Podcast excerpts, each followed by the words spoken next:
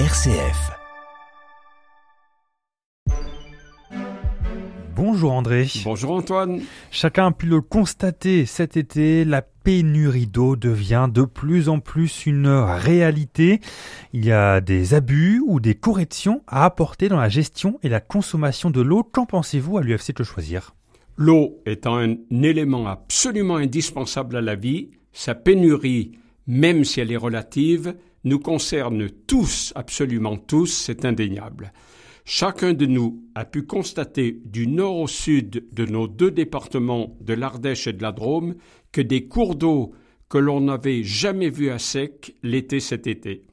Les milliers de visiteurs du palais idéal du facteur cheval à Haute-Rive ont pu traverser la Galore sans se mouiller les pieds car il n'y a plus une seule goutte d'eau. Cette année, les trois quarts des départements français ont subi des restrictions en eau et il faudra malheureusement bien s'adapter à cette problématique. Et comme on ne peut, fort heureusement, pas encore agir sur la production d'eau, même si certains s'y essaient, les seules mesures possibles concernent la consommation. Alors justement, André, quelles sont ces mesures préconisées par l'UFC Que Choisir?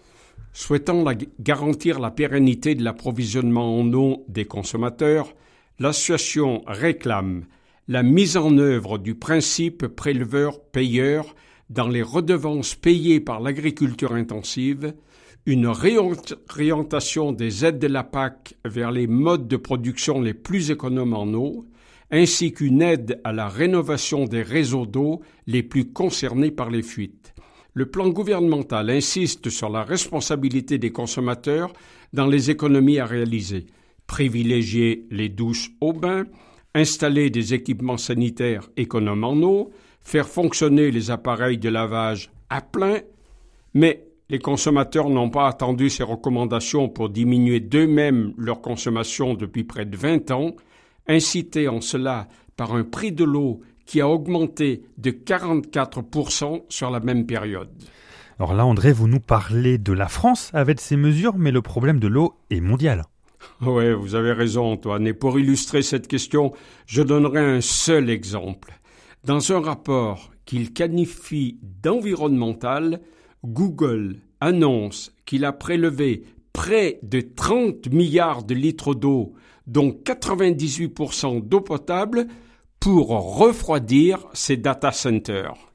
Avec des centres de données de plus en plus nombreux et performants, l'intelligence artificielle aura besoin de plus en plus d'eau. Et espérons que cette intelligence artificielle saura résoudre le problème de l'eau. Espérons-le aussi. Merci beaucoup André François.